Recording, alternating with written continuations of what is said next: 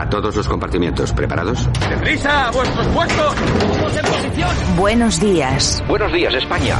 Vamos. Número uno, listos y a la orden. Todo el equipo, preparados. Compartimiento 2, listos y a la orden. Noticias a punto. Válvulas cerradas, niveles correctos. Hombres en posición. Que entren tertulianos. Compartimiento 4, listos y a la orden. Vamos a por ello. Número 6, listos y a la orden.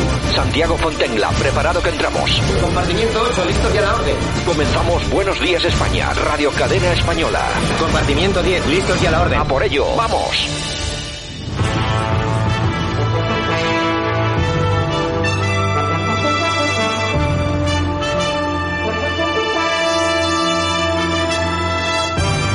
Saludos, buenos días España, hoy 22 9 20 20 22 de septiembre de 2020 comienza información aquí en Radio Cadena y en todas las emisoras que transmiten este espacio mañanero.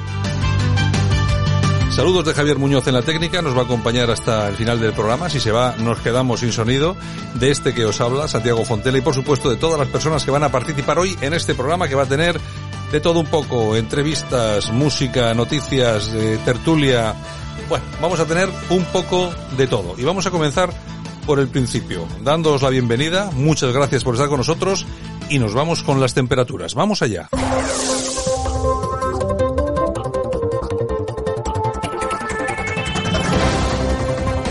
Tiempo para las temperaturas. Vamos a dedicarle, como todas las mañanas, un par de minutos, solamente dos minutos, un par de minutos a recordar las temperaturas máximas que vamos a tener hoy en todas las provincias españolas. Comenzamos por el principio. Albacete van a llegar a los 26. Hay que anunciar también que las temperaturas empiezan a bajar en toda España. Lo dicho, Albacete 26, Alicante 28, Almería 27, Ávila máxima 21, Badajoz 29. Barcelona 26, Bilbao 25, Burgos 20, Cáceres 26 y 27 en Cádiz. Atención en Castellón, que se van a los 28, Ceuta 27, Ciudad Real 25, Córdoba 29 y La Coruña 23. Cuenca 22, San Sebastián 23, Gerona 26, Granada 29, Guadalajara 24. En Huelva suben, pero tampoco demasiado. 28, en Huesca 24, Jaén 28, León 21 y Lérida 27. Logroño 24, Lugo 25, Madrid 24, Málaga 30 y Melilla 31 grados. Murcia 33, que yo creo que es la máxima de España.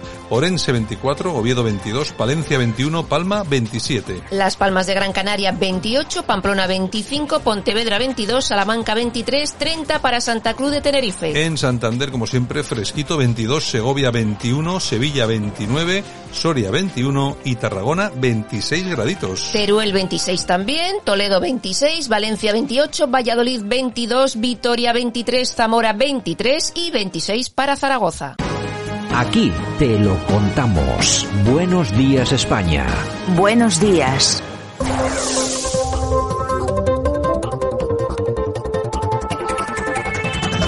Bueno, ya está con nosotros nuestro primero de la mañana, don Francisco Gómez, nuestro politólogo que analiza cada mañana para nosotros con unas buenas pinceladas lo que fue noticia y lo que está siendo noticia y también lo que va a ser noticia. Don Francisco, buenos días. Hola, buenos días Santiago, ¿qué tal? Aquí estamos, ¿qué me cuentas? Bueno, lo más importante que de, lo, que se puede hablar es de lo que todo el mundo está comentando y es la reunión que ayer mantuvieron el presidente Sánchez y la, la, presidenta de la Comunidad de Madrid, Isabel Díaz Ayuso. Es una reunión que por fin, después de casi siete meses, se ha producido. Era una, una reunión muy esperada por parte de ambas partes. Uno por el hecho de estar esperando a que se lo pidan y la otra porque ya estaba harta de pedirla. En todo caso, es una reunión bastante, bastante complicada. Eh, es interesante analizarla y lo vamos a hacer en los próximos minutos eh, pero si te parece, pues vamos a ir escuchando algunas de las pinceladas que nos ha dejado Pedro Sánchez. La presencia del Gobierno de España en esta Real Casa de Correos corresponde a la voluntad del Gobierno de ayudar, de colaborar, de apoyar, no de valorar, no de enjuiciar, no de evaluar, sino de apoyar, colaborar y a ayudar en todo lo que en la mano del Estado, en este caso del Gobierno de España, de España esté en nuestra mano para eh, garantizar la salud pública de los madrileños y las madrileñas. Estoy aquí, en definitiva, para traer a los madrileños y a las madrileñas el apoyo, el respaldo y la ayuda del conjunto de la ciudadanía española. Como saben, desde el principio de la pandemia, el Gobierno de España lleva diciendo que este virus solamente lo vamos a poder vencer unidos. Y hoy lo hemos vuelto a compartir la presidenta de la Comunidad de Madrid y yo mismo y celebro coincidir hoy que ambos gobiernos somos conscientes de que estamos inmersos en una lucha epidemiológica, no ideológica, epidemiológica.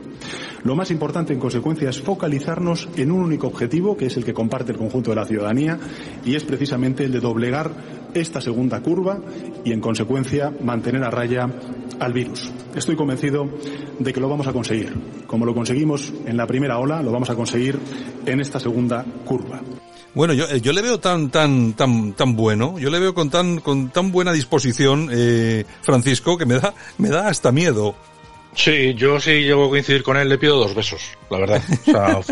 Eh, de todas formas, este audio es un ejemplo de que estaba nervioso, porque entre ayudar, colaborar, colaborar, ayudar a los madrileños y madrileñas, y las madrileñas y los madrileños, y pitos y flautas, 24 banderas detrás a las espaldas de los dos, que eso parecía la cumbre de, Estados Unidos con Rusia. O sea, bueno, ha sido todo de un, muy artificial, en la que, como te digo, mm, se viven realidades paralelas. Por un lado, la parte que eh, ha llevado todo el fin de semana pues metiendo bastante caña a, la Comunidad de Madrid mm, directamente e indirectamente, ahora lo comentaremos, y, lo parte y por la parte del Partido Popular pues tres cuartos de lo mismo, ¿no? No se sabe muy bien si Ayuso está sola, está mal acompañada, mal asesorada. Bueno, en todo caso lo que suele suceder y es bastante interesante es que una cosa es la política y otra cosa es la calle. Vamos a escuchar si te parece bien la realidad de la calle y lo que y lo que decía la gente en la puerta de la puerta del Palacio de la, de la Puerta del Sol.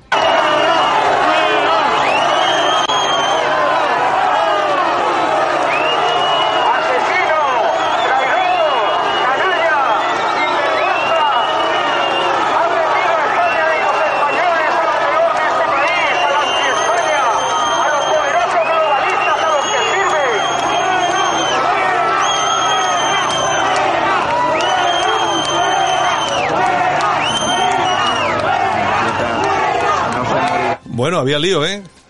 Estaba divertida la cosa. había lío, había lío. Ten en cuenta que es el mismo sitio donde ayer estuvieron los del bando contrario, los de Más Madrid y Podemos, mm. diciendo todo lo contrario, precisamente Isabel Díaz Ayuso.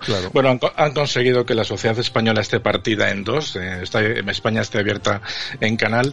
Em, es verdad que, como te decía, la reunión ha sido políticamente muy interesante por diferentes motivos, teniendo en cuenta que tenemos al presidente del gobierno que ha estado constantemente en plan conciliador, diciendo que va a ayudar y que va a colaborar y que, por supuesto, y se ha quedado tan ancho, ha dicho en la rueda de prensa eh, que ha sido un auténtico peñazo porque han, han respondido a lo mismo como unas cuatro o cinco veces ambas partes. Quizás eh, Isabel Díaz Ayuso ha estado un poco más eh, interesante porque, bueno, ella al fin y al cabo ha ido un poco más al detalle, pero Pedro Sánchez ha llegado a decir que el gobierno en ningún momento ha intentado sacar rédito político y que la política que está haciendo el gobierno con respecto a la crisis de la pandemia en, ningún caso se está haciendo para debilitar eh, a, la oposición y, por supuesto, pues eh, eh, se está haciendo todo posible para que todas las comunidades autónomas en general, pues remen en la misma dirección. Cuando sabemos que se les ha intentado robar una buena parte, que le salió mal a la ministra Montero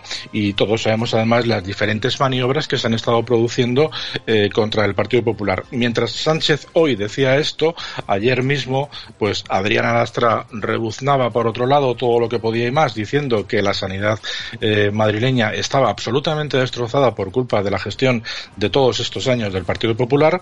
El, el baboso Simancas, por no llamarle de otra forma más cruda, pues eh, hacía tres cuartos de lo mismo en la televisión amiga, por supuesto, y, por, y, es más, eh, el delegado del gobierno, el responsable de la Policía Nacional aquí en Madrid y en por supuesto, pues eh, también ha colaborado en decir que, que, el gobierno de la Comunidad de Madrid es un, es un, es un gobierno fallido y que, por supuesto, la moción de censura, de censura, tiene que salir adelante. Gabilondo, que es el responsable del Partido Socialista en Madrid, también tres cuartos de lo mismo. O sea, como vemos, Pedro Sánchez dice una cosa y sus esbirros dicen absolutamente lo contrario, no prácticamente a la vez, pero sí más o menos unas horas antes. Y, por supuesto, colaborando con, con, sus, con sus mamporreros, que son eh, los de Poder Con Isa Serra al, frente, que es el partido de, Podemos, de Pablo Iglesias, y, el partido de Rejón con Demás Madrid aquí en, Madrid, que bueno, pues que pinta lo justo, pero que a la hora de, de bueno conseguir eh, movilizar a su, a su a su gente, pues a, sus cientos y cientos de liberados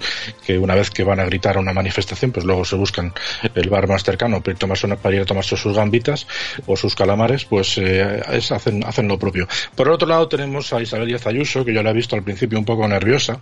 Me da la impresión que es la primera vez que está realmente en primera división en política, hasta, todo, hasta lo de ahora, pues eh, evidentemente, aunque también es política de alto nivel, pues no es lo mismo.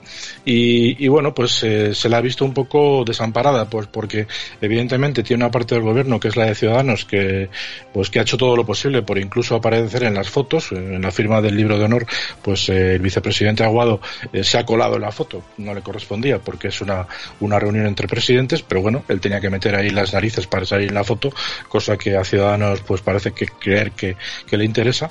Y luego, por supuesto, pues eh, por parte del Partido Popular, a mí la sensación que me da es que se está corroborando aquello de que eh, Isabel Díaz Ayuso se está convirtiendo en un problema, como pasó con Cayetana Álvarez de Toledo. Son personas eh, excesivamente directas en cuanto a las críticas que se han hecho al gobierno. Eso es una postura que al Partido Popular de Casado no termina de gustarle y bueno, pues la única reseña importante es que, como digo, el presidente lo que ha dicho es que colaboración absoluta. Isabel Díaz Ayuso lo que ha dicho es que la dejen en paz en cuanto a las posibles huelgas, eh, tanto de médicos como de profesores. Ya ha anunciado, y el Partido Socialista se va a sumar, que el próximo domingo tenemos huelga de, de sanitarios. Por lo tanto, como puedes comprobar, Santiago, el efecto ha sido mínimo porque no ha durado nada el Partido Socialista en sumarse a esta manifestación del domingo, en la que estará toda la izquierda radical eh, dando por el saco, a estos médicos y sanitarios que, bueno, pues que les gustaban los aplausos de las ocho y al final están demostrando pues que la pela es la pela y que, y que una de las cosas que ha dicho eh, la presidenta, que ha sido muy interesante, es que no hay médicos para contratar, no se encuentran médicos. O sea, que nos cuenten los sanitarios de dónde los vamos a sacar cuando la mayoría de los sanitarios disponibles están todos en Inglaterra, mm. cobrando un buen dinero. efectivamente. Yo, de todas formas, aquí hay varias cosas que son importantes en relación a lo que está sucediendo en Madrid. Parece ser que el Partido Popular y mucha parte, una parte muy importante de la sociedad española no se da cuenta que ahora mismo la Comunidad de Madrid a nivel político está bajo ataque de la izquierda. No sirve de nada que venga el, señor Pedro Sánchez eh, pegándole palmaditas a la señora Ayuso en una comparecencia, una visita como la de ayer, eh, mientras tanto, pues eso, todos sus esbirros están eh, organizando y montando algaradas callejeras y una posible moción de censura porque su objetivo último no son los enfermos, no son las UCIs, no es comprar mascarillas, no es pagar los ERTES, no es que la gente de Madrid viva en libertad porque hay que eh, sacar lo antes posible a los vecinos de los barrios afectados, no, no. Su objetivo es hacerse con el gobierno de Madrid, que no hay que olvidarlo, es lo más importante a nivel autonómico que hay en España. Y mientras sigamos eh, creyendo cualquier otra cosa, estamos muy equivocados. Y luego hay otro tema que es importantísimo, que es el de los médicos. Yo ya sé que estas cosas yo las digo y habrá gente que no le parezca muy bien. No me gustaban lo de los aplausos y, y eso es la demostración empírica de que alguien que trabaja, hace horas extras y las cobra, bueno, pues eh, debería de recibir los mismos aplausos que un albañil o que un transportista que nos proveía en su momento de agua o de comida. Y ahora tenemos esto. Todos estos sanitarios que están en la calle están metidos en sindicatos perfectamente controlados por el PSOE, por eh, Unidas Pandemias, por Más Madrid, y son los que están sacando a la calle. Estos son a los que estaban aplaudiendo. Yo no les aplaudí nunca. Pero estos son los que estaban aplaudiendo. Y van a ser una palanca importantísima a la hora de intentar derribar a Ayuso. Eso me parece. Sí, además el porcentaje de liberados sindicales dentro de lo que es la sanidad pública madrileña ya se vio en entredicho cuando en los peores momentos el porcentaje de incorporados al servicio eran mínimos. Por lo tanto, entre ellos mismos eh, dejan muy claro que no están por la labor de ayudar. Mm, este, el sindicato más importante que este SIF parece que sí que secunda las posibilidades huelgas que se puedan producir. Es un, es un ejemplo que hasta, hasta ahora pues no se daba, que el sindicato mayoritario también apoyara pero bueno, es que al final todo se ve impulsado por esto, por estos movimientos desde la izquierda que parece contagiar incluso a aquellos sindicatos que tienen dos dedos de frente. Desde luego a mí me parece una situación que es muy grave como para que andemos haciendo huelgas, sobre todo en sectores y eh, tan tan sensibles como es el caso de la, de la sanidad. En todo caso, yo siempre he opinado lo mismo, ¿no? Igual que un policía se le sobreentiende su valor y en una situación drástica, pues tendría que hacer uso de la fuerza utilizando su arma reglamentaria y sabe que está expuesto a ese, a ese riesgo y que puede ese riesgo a, a, producir la muerte, pues un médico o un sanitario tiene que ser consciente de que está para curar y que se puede contagiar. Entonces lo que tienen que empezar por allá por hacer es aprender a usar los EPIs, que ya se vio y se demostró que el problema venía por ahí, y una vez que ya sabemos y tienen la experiencia de, estos meses anteriores, pues lo que hay que hacer es intentar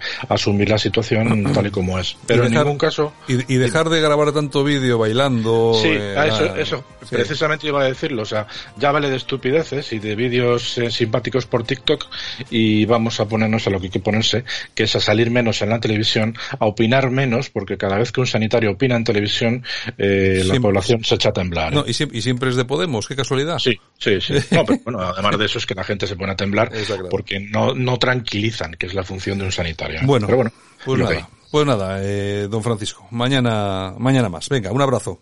Igualmente, un saludo a todos. Aquí te lo contamos. Buenos días España. Buenos días. Cada jornada te ofrecemos la actualidad del Principado de Asturias. Toda la información en la red. Política, económica, ocio, cultura y turismo e información global. Las noticias de Asturias son digitales. Visita eldigitaldeasturias.com y ponte al día. Y si eres autónomo, infórmate de nuestras ofertas para pymes. eldigitaldeasturias.com. Somos noticia.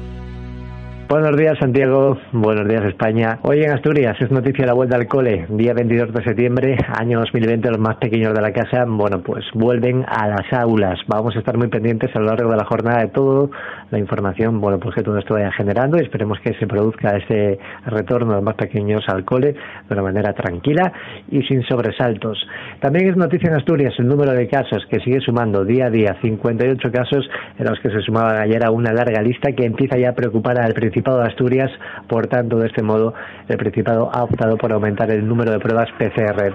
En nuestra sección, en nuestra sección de turismo, eh, lo recomendamos visitar un reportaje titulado Glen Affric, uno de los valles más bellos de Escocia. Sin duda alguna, bueno, pues un reportaje muy bien elaborado que te explica la historia de esta zona de Escocia.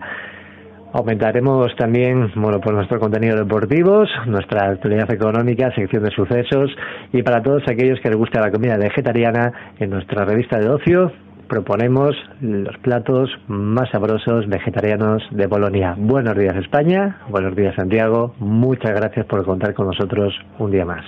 Cada jornada te ofrecemos la actualidad del Principado de Asturias, toda la información en la red política, económica, ocio, cultura y turismo e información global. Las noticias de Asturias son digitales. Visita eldigitaldeasturias.com y ponte al día. Y si eres autónomo, infórmate de nuestras ofertas para pymes. eldigitaldeasturias.com.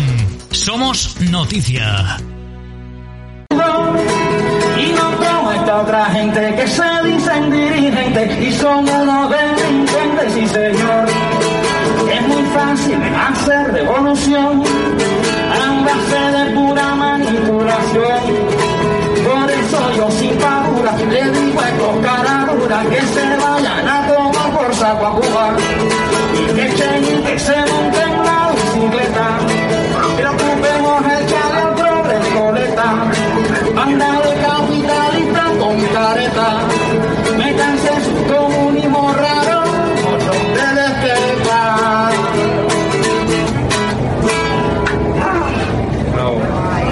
Bueno, y la gente aplaudiendo a este hombre en el metro de Madrid. Yo no sé si nuestros oyentes han podido entender bien la letra, pero bueno, solamente decir que vaya leña, la letra que le metía Chenique. Y es cubano. Y es cubano. Es un cubano eh, eh, escapado de Cuba, de la realidad cubana, y en España se dedica a tocar su guitarra, a cantar en el metro. Fíjense ustedes la diferencia, ¿eh? Viene mm. aquí a cantar en el metro y lo que dice, claro, cualquiera le dice a este que no, es que estás mintiendo, lo que, lo que dices no es verdad, pues díselo a él. Eh, tú vives en otra realidad virtual. En fin, buenos días España. Ahora, en Buenos Días España, revista de prensa, con Yolanda Couceiro Morín. Los principales titulares de la prensa en Internet, lo mejor de Twitter y la efemérides musical del día.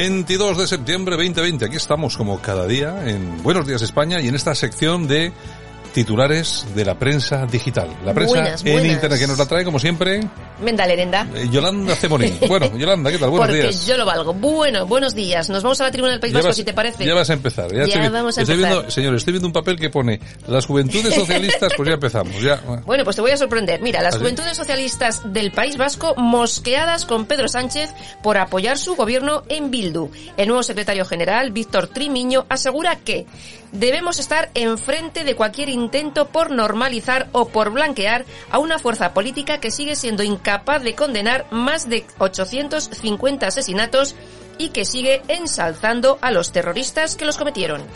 Bueno, A ver pues, lo que le dura el cargo. Muy bien, pero es que es eso. ¿Qué hacéis ahí entonces? Claro. O sea, claro. ¿qué hacéis ahí? Vale, me parece muy bien todo lo que ha dicho este hombre, pero ¿y qué hacéis ahí? Pues como los críticos de todos los partidos. Pues, hombre, lo pues, mismo. ha- habrá mucha gente que piense como él, pero están ahí todos calladitos. A Este ver. por, este por lo menos ha dicho algo. Bueno. A ver si la llama oído ya Mendía y le ha dicho, "Chun, cuidadins. Bueno, nos vamos a República. Detenida una mujer por el envío de un paquete envenenado con ricina a Trump. Detenida cuando intentaba entrar por Canadá y armada. Bueno. En fin. Con, con ricina. Sí, sí, sí, sí, sí. Bueno, sí. la ricina, que es un, es un tóxico que eh, se estaba utilizando por parte del Estado Islámico. En, sí. En Europa todas las alarmas que habían saltado era porque la, la posible introducción en Europa de este, de este patógeno. Y fíjate, al final ha salido y fíjate, cerca de Trump. Pues si le pilla, eh, se lo lleva para otro barrio. ¿Tú te imaginas que es al revés? Para Biden. Bueno, Bueno, habría sido un neonazi, tal, una Hombre. tarada, una... En fin, en fin, en fin. Bueno, eh, la razón. Encuesta NC Report. El PSOE Podemos pierden diputados. El PP sube un poquito, aunque frena por teóricamente la corrupción. Y bueno, eh, Vox, que también que parece que se mantiene ahí más o menos Bueno, igual. encuestas son encuestas, esto... Exactamente, no valen para nada. No sé. En fin, el confidencial. ¿Qué tenemos? Enrique Villarreal. Dos puntos.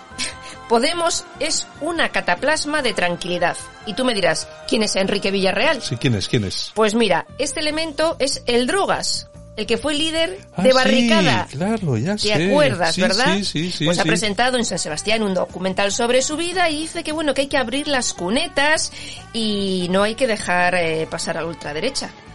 Hay que dejar a la extrema izquierda esta Bueno yo, joyita, bueno, yo vamos a ver. Yo, drogas. yo lo que- yo Con ese nombre lo dices todo, ¿no? Tú solamente hay que verle la cara Eso. y entonces ya tú ves si hay que hacerle caso o no hay que hacerle Pero solamente con verle la carita ya que tiene. Y ya te dicen qué bando estás. Bueno, en fin, el confidencial digital.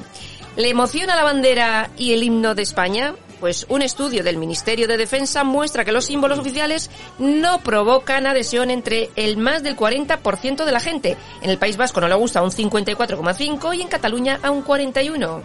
eso Más quiere, encuestas. claro, eso quiere decir que la mitad de los españoles pues pasan de los símbolos, por lo tanto el que pasa de los símbolos pues pasa de todo. Pasa de todo. Es lo que tenemos, ¿eh? Vamos a ver, aquí cuando decimos, no, es que tenemos el gobierno de Pedro Sánchez, eh, eh, al tío Alcoletas, ya, ya, pero están ahí porque les votan, ¿eh? Claro, vamos a ver, claro. que, que no se lo han inventado ellos y vamos a estar aquí. Y ¿no? le siguen votando, Y con le lo sigue- cual... Le siguen votando. Chico, democracia, ok diario. Gabilondo vuelve a amenazar a Isabel Díaz Ayuso con la moción. Asegura, me interesa que se cambie el gobierno en Madrid. Hombre, claro, Vosotros, eh, hay que preguntarse, aparece Pedro Sánchez a visitar a Ayuso, visitar entre comillas, Exacto. en plan muy moderado, no vengo a hacer la guerra, pero luego mando al subalterno, a Gabilondo este, Sí, sí. a decir que van a montar una moción de censura. Esa, motio- esa moción de censura no se monta si no quiere Pedro Sánchez. Claro. O sea, que nadie piense que Gabilondo coge con los cuatro gerifaltes madrileños y dicen, vamos a montar una moción de censura. No, Madrid es muy importante y cualquier decisión que se toma en Madrid, bueno, en cualquier comunidad, pero sobre todo en Madrid, tiene primero que dar visto bueno, no, lo siguiente, el los líderes de los partidos, me da igual que sea PSOE, que Mm. Todos, sea todos. el PP o lo que sea. O sea, sobre eso no hay ninguna duda. Así que esto es lo de siempre, gobierno de trileros. Van primero pegándole palmaditas a la pobre Ayuso, que bueno, me imagino que tonta no es y sabe dónde se está metiendo, y por detrás le están montando el, el rollito con la moción de y censura. el ciudadano que ve la televisión y ve a Pedro Sánchez, pues el Salvador, el salvapatrias. Bueno, nos vamos al español.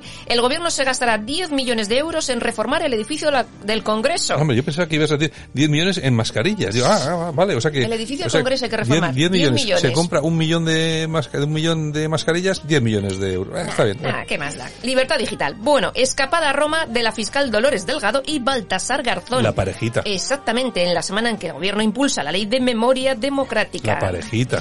Es que tienen mucho estrés y necesitan vacaciones. Igual que Simón se va a montar en globo, pues ellos a Roma. La parejita. En fin, el Independiente.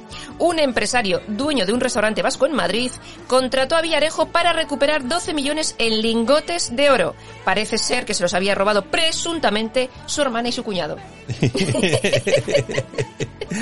Pero bueno, pero vamos a ver, pero ¿quién tiene 12 millones en, en lingotes de oro? Pues imagínate, Pero... dueño de un restaurante vasco en Madrid, mm, o sea, no vamos- sé. O sea, ¿cómo, vamos a ver, tienes un restaurante y tienes 12 millones en, en oro en lingotes en casa En metido. vez de barriles de cerveza tiene lingotes de oro. Es que, vamos, es que son, son cosas, son unas noticias un poco raras, ¿eh? Eh, sí, hay, que, hay, hay que enterarse a ver de qué, qué restaurante es. Exactamente. Pues espero no haber sido, no, que no haber ido nunca y haber contribuido a los lingotes. Nunca se sabe. bueno, nos vamos a 20 minutos. Y aquí tenemos a Colin Ware, que ganó a la lotería, a los euromillones, 185 Dios millones mío. de euros. Escúchame, señor. en Y entonces, ¿qué pasó? Se separó de la mujer. Le dio la mitad, la mitad para cada uno, y en diciembre falleció. Y cuando sus herederos abren el testamento, ¿qué pasa? Pues que se había gastado más de la mitad, o sea, quedaban 40 millones de nada. Se lo había pulido en 8 años. Hace muy bien, joder. bueno. Hombre, claro, ¿para qué lo quieres? Es tuyo, ¿no? Me parece un tío estupendo. Envidia lo que me da. Exactamente, a mí me tenían que tocar. News.es. Simo Puig dará una paga extra al personal sanitario por su esfuerzo en la lucha contra la COVID-19. Que me parece muy bien, pero a las familias que se han quedado sin trabajo les va a dar una paguita. Mm. A estas que no tienen ingresos. No, vamos a ver, vamos a ver. A mí me gustaría decir algo aquí. Yo ya sé que puede haber personas que le parezca mal lo que voy a decir y tal y cual. Vamos a ver. Aparte de estar harto de ver tanto vídeo de, de- de sanitarios bailando, aplaudiendo y ahora protestando, eh, rodeando la sede del gobierno de Madrid, aparte de eso que ya no me gusta, vamos a ver, los, eh, los sanitarios durante la pandemia y lo que queda, y lo que queda, y lo que queda por venir, no han hecho más que su trabajo, o es que no han cobrado por ello. Han cobrado. Bueno, entonces vamos a ver. Lo que se tiene que agradecer es que en las nóminas, cuando lleguen las horas extras, las hayan cobrado. Y ya está bien. Y ya está bien de tanto aplaudir Y de tanta tanta, paguita. y de tanta, tanta risita. Que aquí todo el mundo las está pasando canutas. Que le pregunten a los hosteleros, que le pregunten a los constructores, a los albañiles que no pueden trabajar. Vamos a ver, ya está bien. Y por suerte o por desgracia, todos estos sanitarios son funcionarios públicos en su mayor parte, ¿eh? que sí, lo han pasado mal, pero esas horas extras las van a cobrar y tienen el trabajo seguro. Exactamente. Y las familias que no tienen nada, no tienen nada. En fin, voz populi. Alerta en el comercio por el fin de los ERTE. Vamos a desaparecer la mitad. Son datos de la patronal del sector. Pues aquí tenemos pues otra, Claro, otra cosita más paguitas. lo que comentaba yo antes. Claro. Es que, claro, eh, es que hay que agradecer, hay que agradecer. La mitad del comercio, Sí, la sí, mitad sí, del comercio se va por la cuneta.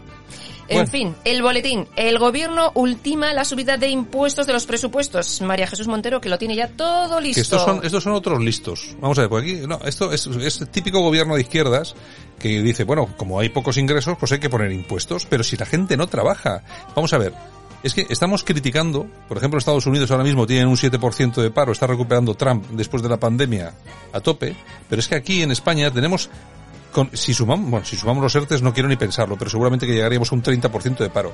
Pero ¿qué impuestos está subiendo? Aunque las grandes fortunas pagasen 80 veces más de lo que pagan, si no vale Da para igual, nada. da igual. Lo que, lo que se necesita es masa crítica, es gente trabajando, no que trabajen siete para pagar impuestos, porque al final, por mucho que paguen, no da para todos los gastos.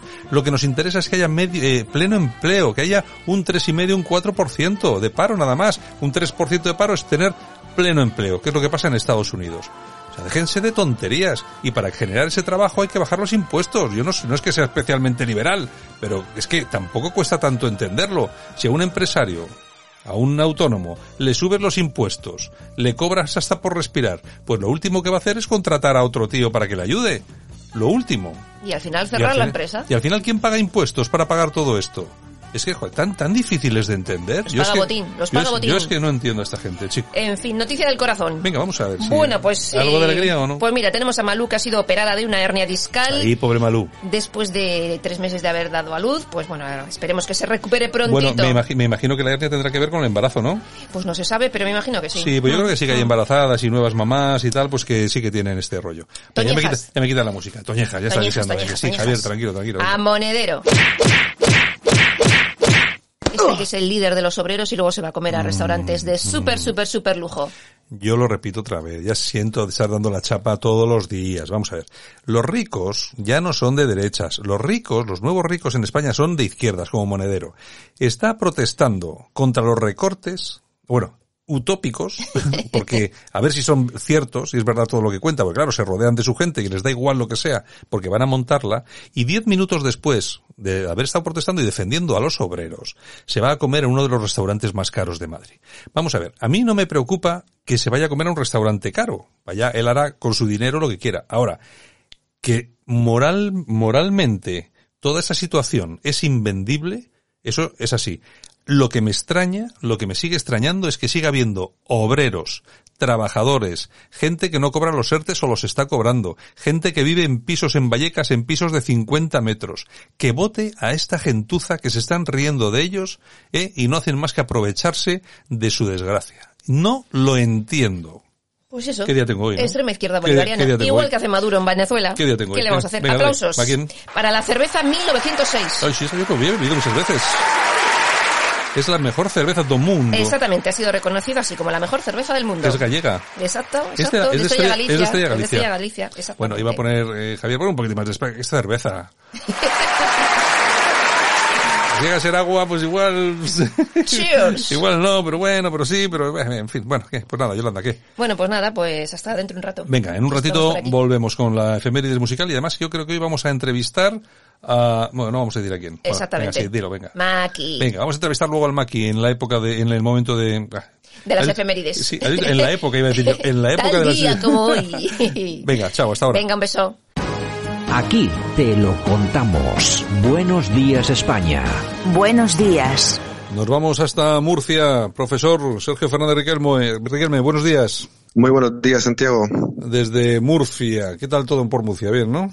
Todo muy bien, a ver si acaba ya este verano eterno. ¿Seguís, oye, seguís con el mismo acento? Es Más que nada por molestar al vicepresidente.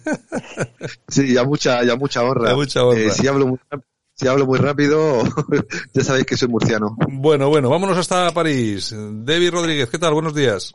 Hola, buenos días. Nosotros también con el acento. Sí, no, bueno, tú, eh, tú, y tú incluso lo tienes un poco más difícil todavía, macho, porque, fíjate A tú. mí, a mí, a mí Iglesias no me entiende. O sea, yo le hablo y seguro que no, no entienden una palabra.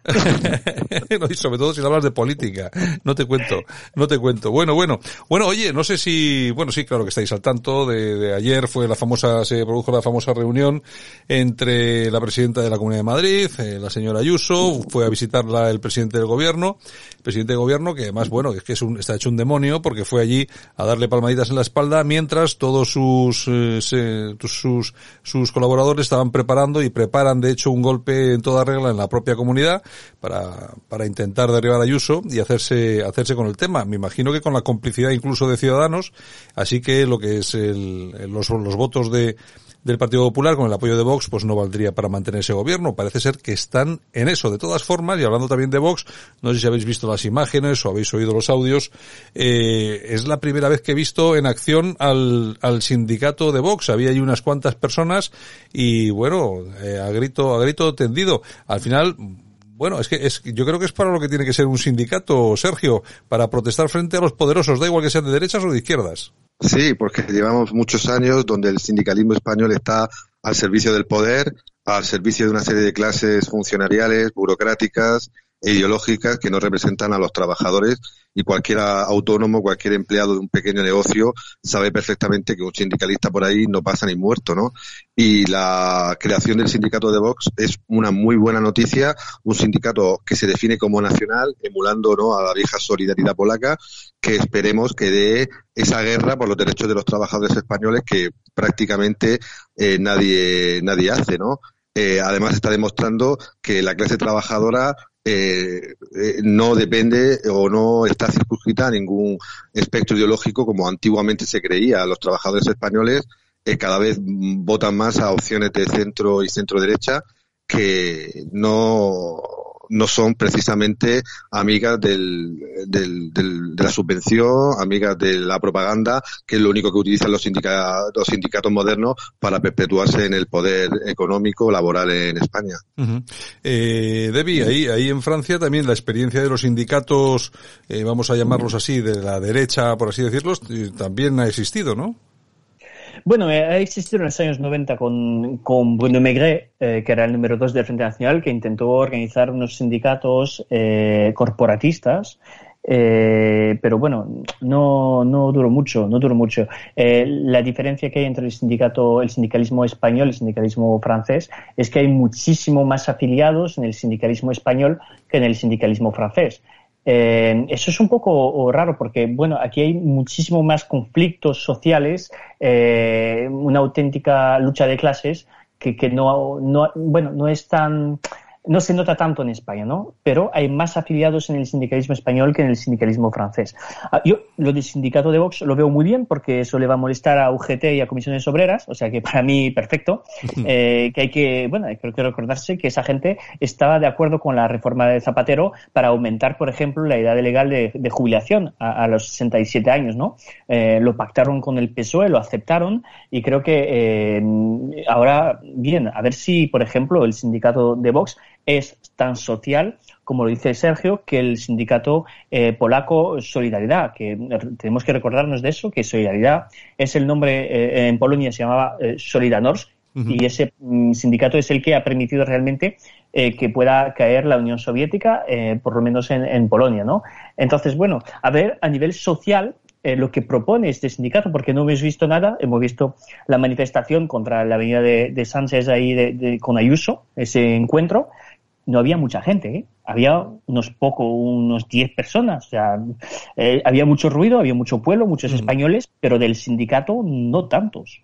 No sé yo, hombre, yo el número, el número exacto no lo sé, sé que había un grupo y que eran los encargados un poco de, de montar el tema. De todas formas, has comentado una cosa que me ha parecido muy interesante, es el tema del sindicato Solidaridad de Polonia. Tú sabes mucho más de esto, Sergio. Eh, hay que recordar a todos nuestros oyentes que incluso a su dirigente, Les Valesa, se fue, le fue concedido el Premio Nobel de la Paz.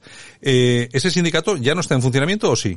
Sí, sigue en funcionamiento y ha sido uno de los pilares para la revolución nacionalista y soberanista en Polonia. Pero como partido, decir, pero ahora está como partido político, ¿no? no. Sí, dime, dime. No, no, sigue como sindicato, Ajá, sigue como vale. sindicato, pero eh, colabora estrechamente con el Partido Ley y Justicia, lo que ha provocado que Valesa saliera de solidaridad. Valesa, que fue su fundador y su eh, miembro más conocido, ¿no? Eh, fue preso eh, durante el régimen comunista, pero ahora ha, sufrido una evolución lógica y se ha eh, puesto eh, el lado eh, codo con codo, perdón, con el Partido Nacionalista y Soberanista Polaco Ley y Justicia y ha demostrado que pese a la grave crisis, lo que ha dicho antes David, eh, cuantitativamente el sindicalismo español está muy mal. Mejor que en Francia, supongo, pero en España está muy mal porque no tiene prácticamente capacidad de movilización, lo vemos cada uno de mayo, donde las manifestaciones son de 100, 200 mil personas y obviamente el sindicato de Vox va a tener números muy parecidos al principio, pero es una opción eh, una opción que sobre todo sea ideológica, demostrando que la derecha o el pensamiento conservador español no solo tiene que ser liberal en lo económico, sino que también puede ser eh, proteccionista, puede ser estatista o incluso puede defender una intervención social mucho más amplia. Uh -huh. eh, si me permite. Sergio, sí, me espera, espera, espera, un segundito, David. Sergio, sepárate un poquitín del micrófono, pues yo creo que es el micrófono lo que mete ruido y, y, y algunas cosas se te entiende un poco así. Eh, sí, David. Si, si, me permite, eh, este verano hemos eh, son, fueron los 40 años del sindicato Solidarność, ¿eh? de Solidaridad de Polonia, uh -huh. porque el movimiento empezó el 14 de agosto de 1980 y hemos y hubo incluso manifestaciones de apoyo a solidaridad en, en, Polonia este verano. Hubo mucha actividad sindical. O sea que sigue sigue vigente este sindicato y creo realmente que ha sido la fuerza de cambio no solo, digo, de, de, la Unión Soviética, sino después, ese partido eh, de justicia de, de, Polonia es social y patriota. O sea, uh -huh. lo, las dos claves que son del cristianismo en el Solidaridad en Polonia es un sindicato católico. O sea, sí, sí. eso es un poco particular y creo que eh, nos vendría bien en España tener un ejemplo como este. Mm. Yo, eh, Sergio, yo no veo tan difícil, eh, que sea imposible que se ponga en marcha y además que triunfe, que tenga cierto éxito un sindicato, vamos a definirlo como de derecha social, es decir, un sindicato lógicamente enfrentado a todos los postulados de esta de esta izquierda buenista y progre que estamos sufriendo, pero que a la vez, pues bueno, sea social, eh, como ya hemos conocido en otras épocas no muy lejanas en la historia española, ¿no? Que se pueden se puede hacer cosas por, por los trabajadores sin necesidad de ser marxismo o de eh, marxismo o abrazar el capital, ¿no? Claro, además es una demanda social que uno puede comprobar perfectamente en cualquier empresa o en, la calle. La gente quiere protección del Estado y sobre todo en España, que es un país generalmente eh, adepto a, a, que el Estado nos cuide de la cuna a la tumba, en la historia hay grandes eh, experiencias corporativistas de la doctrina social católica, de movimientos nacionalistas que han defendido los derechos de los trabajadores frente al gran capital o frente incluso a las grandes empresas nacionales e internacionales. Eh, es una oportunidad que única eh, que además se está comprobando en otros países de Europa que, que, tiene éxito. Es decir, el, el, el, viraje ideológico hacia una posición más intervencionista por parte del Estado desde partidos eh, llamados conservadores o derechistas eh, eh, ha permitido que en Italia, pues eh, eh Fratelli d'Italia vaya camino de convertirse en la tercera o cuarta fuerza política. En Polonia que ganen elecciones, en Hungría, en el mundo oriental. Por tanto, creo que es un, una experiencia que puede resultar muy buena por dos motivos. Primero, porque hay una demanda social de españoles que quieren que se defienda de manera nativista sus derechos, españoles primero o, o, o españoles con una serie de protecciones sociales que hasta ahora no tiene. Y en segundo lugar que como ha señalado en la experiencia histórica más reciente tenemos eh, eh, iniciativas que se pueden recuperar que se pueden actualizar para sobre todo en esta época de crisis que parece que no acaba primero socioeconómica y ahora sanitaria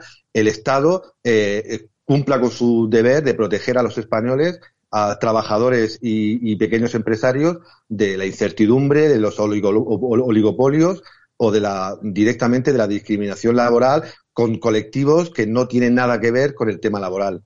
Yo creo que todo este tema del sindicalismo es muy interesante y muy importante. Yo creo que Vox tiene una tiene una gran oportunidad que podría haber que podría haberse extendido hasta el PP si el PP en algunas iniciativas eh, ya hace ya muchos años si hubieran seguido en ellas, ¿no? Cuando era Alianza Popular incluso. Pero yo creo que ahora el eh, Vox tiene un, tiene un, no sé, una oportunidad sobre todo por lo que tú comentabas, Sergio, y es que ahora mismo eh, la izquierda ya no defiende trabajadores, la izquierda defiende minorías, ¿no? Defiende a los, a, los del lobby gay, defiende a los, eh, no, pues ya sabemos, tampoco vamos a dar más nombres, pero realmente a los obreros no. Y los obreros son, y sobre todo aquellos que son menos cualificados, Debbie, son los que sufren primero la inmigración. Y claro, se enfrentan estos obreros que siempre se han considerado de izquierdas, que siempre han visto que la única forma de defender su puesto de trabajo era militar en un sindicato y en un partido eh, de izquierda. Resulta que ahora están viendo que la propia izquierda es la que abre fronteras para que lleguen inmigrantes eh, sin ningún tipo de cualificación, que son su primera competencia, es la competencia de los españoles que menos cualificación tienen y por simplemente por el hecho de ser los que menos cualificación tienen deberían ser los que estuvieran más protegidos. Pues no, la izquierda lo que está haciendo es justamente lo contrario. Yo imagino, y creo que esa es la línea que ha emprendido el sindicato de Vox por algún mensaje que he visto, imagino que ahí puede haber un caladero de personas que luego eh, desembocarán en los votos, pero en principio de militantes o de, eh, de personas que estén dispuestos a salir a la calle a defender sus, sus derechos muy importante. Claro, claro, Santiago, pero eso lo que dice es, es marxismo puro, o sea, te estás haciendo marxista. Eh, eso es el, la teoría de Marx, el, el, ejército de reserva del capitalismo. ¿Eso qué significa? Que cuando hay más paro, pues le viene muy bien al capital, le viene bien a la gente, esa gente que se ve como gente mala ahí, eh, fumando el pitillo, mirando los obreros trabajando, ¿no? Eh, esa gente muy mala, los emprendedores, pues le viene bien porque el precio del trabajo cae entonces pueden eh, producir eh, con, costes eh, reducidos, ¿no? Eso es marxismo. O sea, la propia izquierda ha abandonado a Marx. claro, yo creo que a Vox le vendría muy bien tener un discurso más radical, pero no hacer solo y únicamente como lo hizo el Frente Nacional o Fratelli o otros grupos socialpatriotas europeos, sino más bien ir más allá. Podemos coger un ejemplo que ha funcionado muy bien pues en, tu tierra, ¿no? En, la corporación Mondragón. La corporación Mondragón, ¿quién la fundó? Un, un sacerdote, perdón, un sacerdote.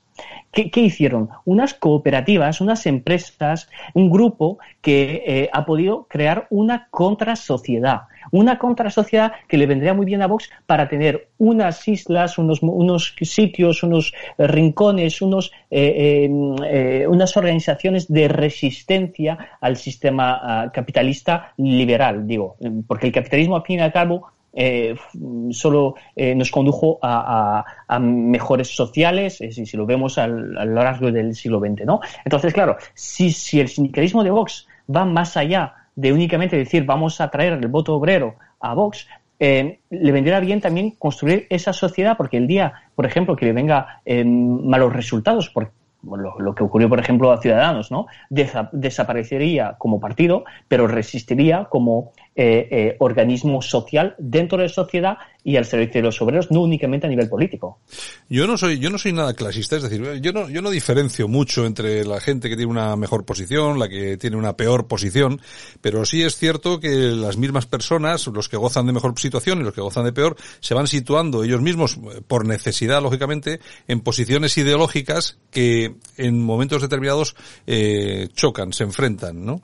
El, la cuestión es que dar en el clavo con un sindicalismo, que es lo que hace falta en este país, porque es que hay muy buena gente en este país. En los 47 millones de tíos que vivimos y de tías que vivimos en este país hay muy buena gente y hay muchos obreros muy trabajadores, muy formales, que quieren, lógicamente, defender sus derechos. Y yo creo que la única forma de que, de que pudiera llegar a, a ser un frente común, es decir, es una misma trinchera en la que pudieran eh, estar con absoluta tranquilidad empresarios, pequeños empresarios con los obreros, la, única forma sería eh, poner en marcha, bueno, si el, que es el caso de Vox o de quien sea, ¿no? Pero un sindicato que rompa, ¿no? Con todo este tipo de, de, diferencias de clase y que vaya, que, que dé un paso más allá y que sea un poco albergue para todos, Sergio. Claro, porque la realidad supera siempre la ficción y nuestros oyentes, eh, como nosotros, nosotros, saben perfectamente lo que está ocurriendo en, las empresas y en los sectores productivos. ¿Cuánto vale una hora en el campo? ¿Cuánto cobra un camionero que trabaje eh, a destajo? ¿Cuánto se paga en la hostelería? Es decir, hay los trabajadores españoles y muchos trabajadores inmigrantes perfectamente integrados saben que una inmigración desbocada e ilegal conduce a una depauperización de su condición de vida. Es decir, cualquiera que viva en un barrio modesto y vea eh, la ocupación de casas o una inmigración masiva que produce eh, inseguridad, eh, que produce inquietud en la población, sabe que el, el, barrio, el lugar donde vive, se desvaloriza. Es decir, nadie va a poner negocios, nadie va a querer vivir ahí. Y eso es la realidad que sabemos los españoles y que los políticos de izquierda, como el señor Monedero que hemos visto, eh, apelan, como los ilustrados franceses jacobinos, ¿no? A todo eh, para el pueblo, pero sin el pueblo, ¿no? Los sans-culottes, a los que les damos una subvención o les damos propaganda, eh, ocio y vicio diverso en televisión y en Netflix, pero resulta que no ven, no viven en los barrios populares donde realmente se ve el problema laboral que produce la deslocalización, la globalización, la inmigración ilegal y, el empeoramiento continuo de las condiciones de, trabajo. Por tanto, un sindicalismo nacional moderno eh, y patriota es imprescindible no solo en la teoría, sino en la práctica diaria de los trabajadores españoles. Claro, comentabas lo de Netflix. Yo me acuerdo el presidente del gobierno eh, en plena pandemia, cuando salía en televisión, decía, bueno, es que nos hemos dado cuenta de que todo esto de Internet tal que funciona muy bien. Claro, funciona muy bien, pero todo eso hay que pagarlo. Y, el señor que se pone Netflix en casa también tiene que pagar para, para, para ver todo eso. Y luego nos encontramos frente a la persona que tiene que hacer eh, frente, valga la redundancia, a esa situación, nos encontramos con, con personajes como Monedero, que hoy estamos aquí a las 11 de la mañana protestando contra no sé qué exactamente, rodeado de tu gente, que son prácticamente todos liberados, y eh, una hora después estás comiendo en el restaurante más caro de más caro de Madrid, además en la terraza para que te vea todo el mundo. Es decir, no tampoco tienen demasiada vergüenza eh, con esto, David. Bueno, vamos a ver. Eh, no creo que haya nadie en este país que esté esperando algo del señor Juan Carlos Monedero. O sea, yo no creo que aquí poca gente, ¿no? Eh, este hombre es uno de que, se va de manifestación por la mañana en Vallecas, ¿no? ¿Protestando contra qué? Pues protestando contra medidas que vienen a proteger a los madrileños nos guste o no, ese es el objetivo que tenían las medidas de Ayuso, ¿no? Eh, bueno, y ahora decir, no es segregación, es racismo, es racismo social, ¿no? Eh, los barrios del sur no tenemos los mismos derechos que los de Salamanca, ¿no? Y el otro después a comer en el barrio de Salamanca, porque es así, se fue a comer en un restaurante donde el, menú más o menos, eh, sin contar el vino, es de 100 euros, O sea, eso no se lo puede pagar un obrero, menos en esta crisis que estamos sufriendo, ¿no? Y, el tío se va a comer ahí 200, 300 pavos en, en una comida ¿eh? dice que va a representar a la clase obrera. O sea, eso es un, es un sinsentido. El tío ha llamado a los llamó gilipollas, golpistas, indecentes, descerebrados, pijos, y después se va a comer en sus restaurantes, ¿no? O sea, no, es que, es que no es hipocresía, sino más bien, y en eso quiero volver a lo que dijiste, yo no soy clasista. Sí, voy a decir, sí soy clasista. Con esta clase política primero y con este 1 o 2% de la población española y la población mundial que está realmente realizando la explotación tanto de pequeños emprendedores como de obreros, porque los dos están siendo explotados por una misma clase.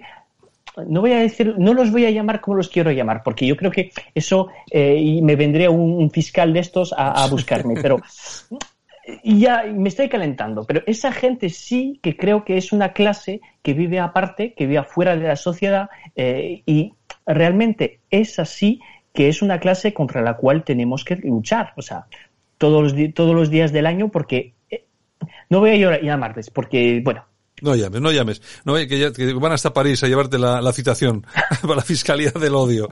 Bueno, en fin, pero bueno, que todos te entendemos. No hace falta tampoco decirlo porque lo entendemos perfectamente. En todo caso, eh, Sergio, yo creo, mm, no, no, no acabo de, sí lo entiendo, pero lo que no acabo de entender es como eh, en estas encuestas, por ejemplo, el CIS, en el que eh, lo peor de lo peor de, este último CIS es que yo me lo creo. O sea, eso es lo peor de todo y seguramente como yo muchísima gente. Yo empiezo a entender que en este país tenemos un grave problema eh, no sé tampoco qué denominación darle, pero tenemos un grave problema porque sí que hay gente que vota a todo esto. Y no me creo que sean todos funcionarios y gentes de buen vivir, sino que hay una serie de personas, una serie de gentes en este país que se creen a pies juntillas todo lo que les cuenta esta gente a través de los medios de comunicación que tiene perfectamente subvencionados.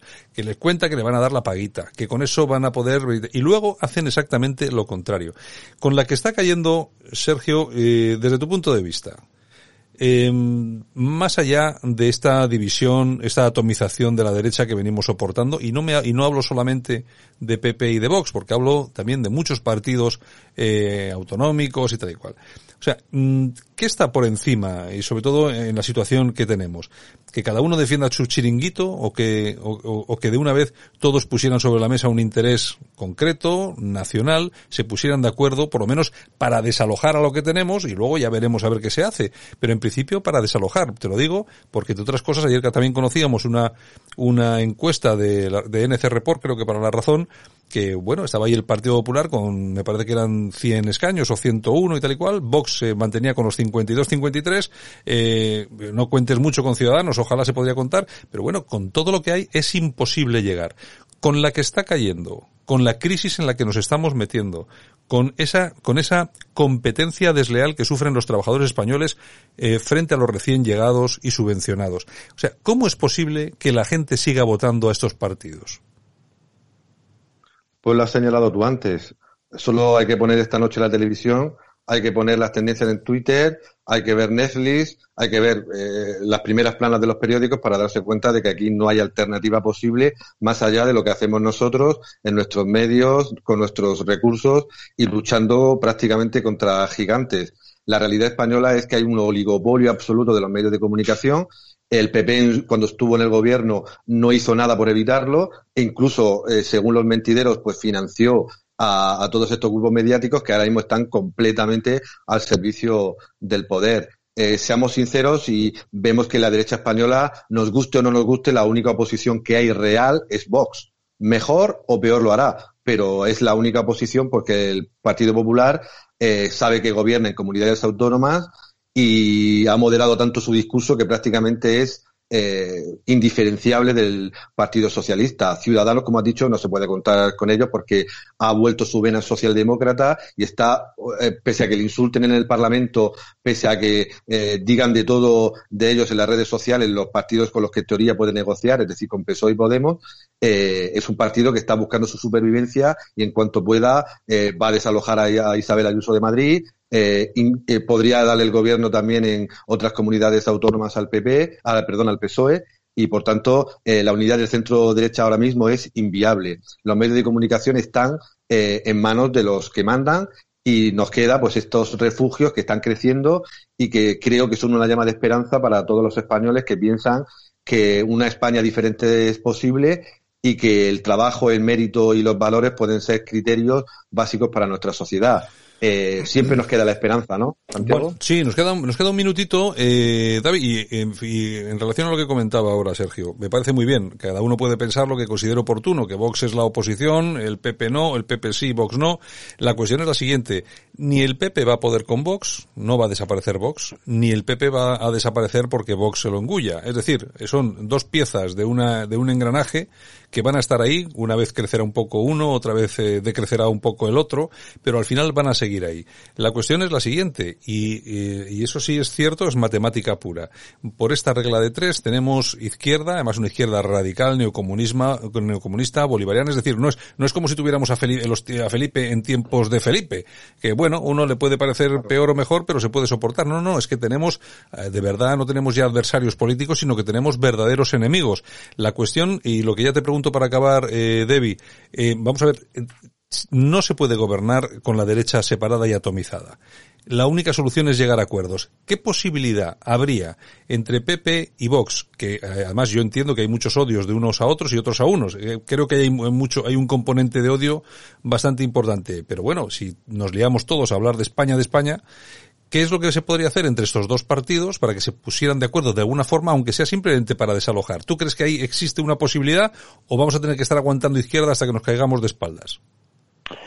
Bueno, te voy a decir, yo no creo que haya posibilidad. No creo que haya posibilidad, primero, porque el Partido Popular lo que ha hecho en los últimos años es hacerle la, hegemonía cultural a la izquierda, o sea, darle las claves, darle... Cuando no tenía el poder, Partido Popular, pues no tenía eh, sitios para resistir, no tenía prensa para resistir, no tiene asociaciones, no tiene nada de esto. La izquierda lo tiene todo, a nivel cultural, a nivel de televisión, a nivel del sector... Eh, la derecha eh, eso lo ha dejado totalmente a la izquierda, ¿no? Entonces, claro, el Partido Popular lo que puede hacer es ser un partido político. Lo que hicieron es echar a Cayetana Álvarez de Toledo. O sea, yo no soy, eh, no es santo de mi dirección, ¿no? Pero vamos a ver, el, el, símbolo que le das a la gente es somos un partido de centro-derecha. Los únicos países donde hubo una unión de la derecha radical con la derecha, vamos a decir, de gobierno, eh, ha sido, por ejemplo, en Italia. ¿Pero por qué? Porque en Austria.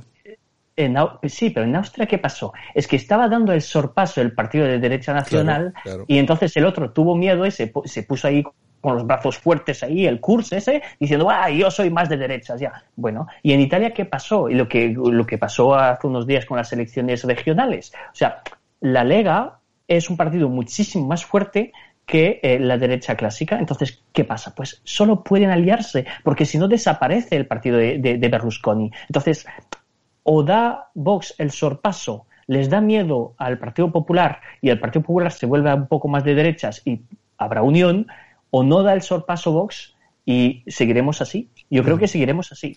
Bueno, eh, un, segundo, solamente una cosa que has comentado antes, Sergio, de Fratelli de la Italia. Eh, que era un partido en el que, por el que hace cuatro días yo, vamos, no creo que apostase mucha gente, pero fíjate tú cómo están. Sí, porque han eh, intentado dar el sorpaso, el sorpaso han, han, hecho un discurso clarísimo, durísimo y sin pelos en la lengua. Es decir, han dejado atrás el complejo de esa derecha eh, de gobierno, como ha dicho Debbie, eh, y han apostado por un soberanismo clarísimo. Y como yo sostengo, aquellos partidos que defienden sus ideas soberanistas con claridad meridiana al final logran buenos resultados en las elecciones.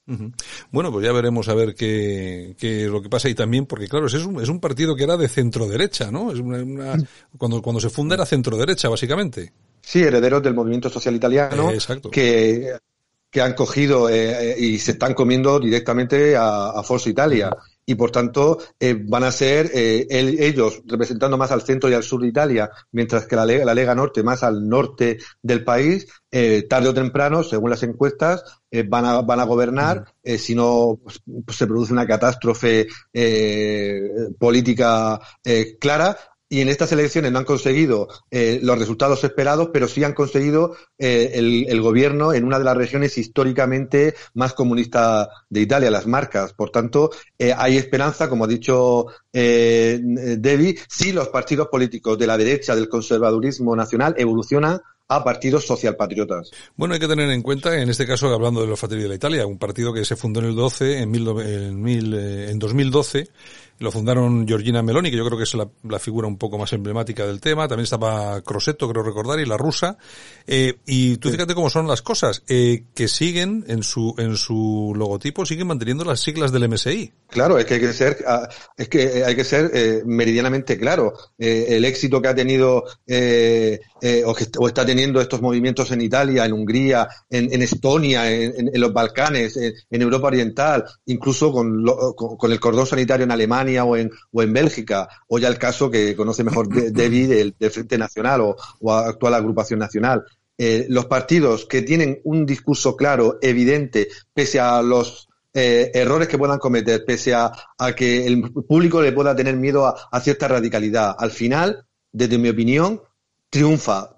Bolsonaro lo hizo en Brasil, Trump lo hizo en Estados Unidos y Orban, Orban, eh, el, el, premier Magyar, contra la Unión Europea entera, eh, lleva tres mayorías absolutas con un discurso clarísimo, sí. guste o no guste a las élites y una, y a, o a una parte de la ciudadanía. Está absolutamente claro. Bueno, eh, Debbie, un abrazo muy fuerte. Bueno, recordar a nuestros oyentes que Debbie es el director de eh, la dialéctica nacional.com, ¿no es así? Punto es. Punto, punto es. es. Sí, bueno, sí. Es que, bueno, pero tenéis que coger los dominios que os lo van a robar. Os van a robar el dominio punto com. Bueno. un abrazo. Venga, señor. un abrazo. Y Sergio, un abrazo también muy fuerte. Igualmente un abrazo a los dos. Porque la música Radio Cadena.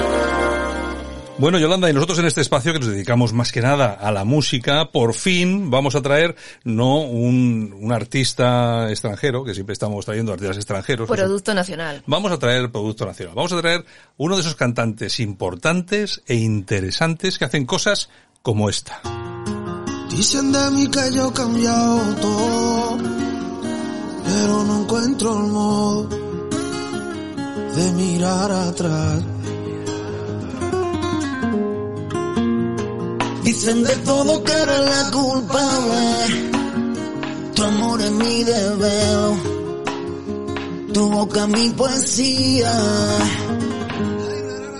La historia de este amor que hemos... Maki, buenos días. Muy buenos días, compañeros. ¿Qué tal, qué tal por ahí, por abajo, por el sur de España?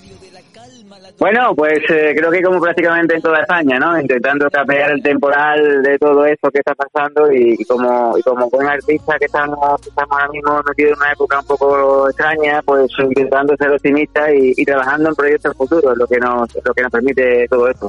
Bueno, tú no te has quedado parado porque has aprovechado estas épocas para sacar nuevo disco. Sí, bueno, es un adelanto, hemos hecho una especie de adelanto donde hemos ido sacando poco a poco single de, de, de adelanto, como, como he dicho, y ya el año que viene, en 2021, esperemos que la cosa un poco más normalizada nos permita sacar físicamente este décimo, disco que teníamos tantas ganas ya de, sacar, ¿no? Bueno, que es que nuestros oyentes, eh, para que no te conozca, que me imagino que serán muy pocos, hay que tener en cuenta que Maki ya eh, ha sacado 10, 10 discos, ni más ni menos. Sí, la verdad que muy contento, ¿no? Porque después de 15 años en el mundo de la música, pues bueno, hemos, hemos, logrado mantenernos, que creo que es lo más difícil, no es llegar, sino mantenerse, como siempre, como siempre se habla.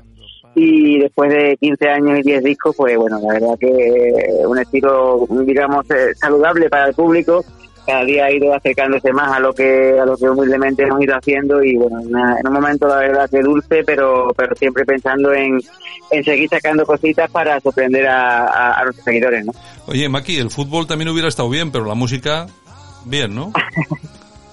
sí okay. yo la verdad que siempre he sido muy futbolero siempre he sido muy futbolero la verdad que empecé jugando en, en las categorías inferiores del recreativo de Huelva y después ya pues terminé mis estudios y, me dio por, por, por, la música y bueno, en lo último me quedé, en lo último me quedé y, y te digo, contento, ¿no? Por toda esta trayectoria de conciertos y de, y de discos que al final se ha convertido en mi vida plenamente, ¿no? Bueno, eh, hay una, cosa que te quiero preguntar, que es lo que más eh, lo que más me llama la atención. Me imagino que mis compañeros que están por aquí te van a preguntar alguna cosa más, pero me gustaría que eh, definieras tu estilo musical. Y lo digo, te hago esta pregunta porque yo veo en ti flamenco, fíjate que veo hasta el camarón, veo rap, veo jazz, veo pop. ¿Tú cómo defines todo esto? A veces es complicado, la verdad que es complicado porque, bueno, eh, yo me he curtido y me, y me he bañado con, con influencias de todo el mundo. Es verdad que, que, vengo de una influencia muy fuerte de Estados Unidos con, con la música pop eh, y después también el flamenco, ¿no? Que me ha, que me ha llenado de, de, ritmos y de, y de pellizcos y de quejidos, como se, como se debe decir. Y bueno, es una música un poco inclasificable, ¿no? Al final la hemos adaptado mucho al, a la música pop, que es lo que en España se puede llamar pop, pero trae muchas raíces, trae muchas raíces y eso, eso es lo que creo que nos hace un poco diferentes y que, y que al final también nos acercamos a, a, la gente joven que, bueno, que descubre nuevos estilos cada, cada, en cada año, ¿no? Y yo creo que ha sido una evolución natural de todos esos estilos que te comento, pero siempre con el sello y el toque de, letras urbanas, de, de, como un poeta urbano que nunca estaba conforme y todo eso ha unido y se ha creado un poquito esa, esa atmósfera que rodea a, a Maki y ese músico. Muy bien, mira, tenemos con nosotros que hoy lo hemos traído, que teníamos que haberlo haber traído antes, pero que tampoco, la verdad es que como no nos separan tantos kilómetros, pero parece que la distancia es así, no sé. Tenemos al director de Radio Cadena en Madrid, Ezequiel Campos. Eh, Z, ¿qué tal? Buenos días. Buenos días, compañeros. Pues nada, encantado de conocer a, aquí al, a Maki. Oye, Maki, te voy a hacer una preguntilla. ¿Tú, tú has cambiado mucho, te has notado mucho tu, un cambio en tu, en tu manera de, de actuar desde aquel Caletunea, el disco que te dio a, a, conocerte al público en 2006 hasta la actualidad, hasta este último trabajo? Sí, Ezequiel, muy buenos días, encantado de saludarte. La verdad que, que bueno, eh, ha habido un cambio estructural, ¿no? Se puede decir, porque es verdad que cuando empezamos en 2004, 2005, era una época donde mandaba un poco ese niño de barrio que empezaba, y nos adaptábamos un poco a todo ese fenómeno que se creó en torno al, al rap, al flamenco, al mundo del tuning, esos puestos que iban tuneados, y de repente, bueno, que decir un poquito ese, ese, ese mundo, pero claro, eh, la artista que era, que era muy joven, de repente se va reciclando, va adaptándose a los nuevos tiempos y sobre todo va convirtiendo sus letras y sus poesías en canciones un poco más maduras.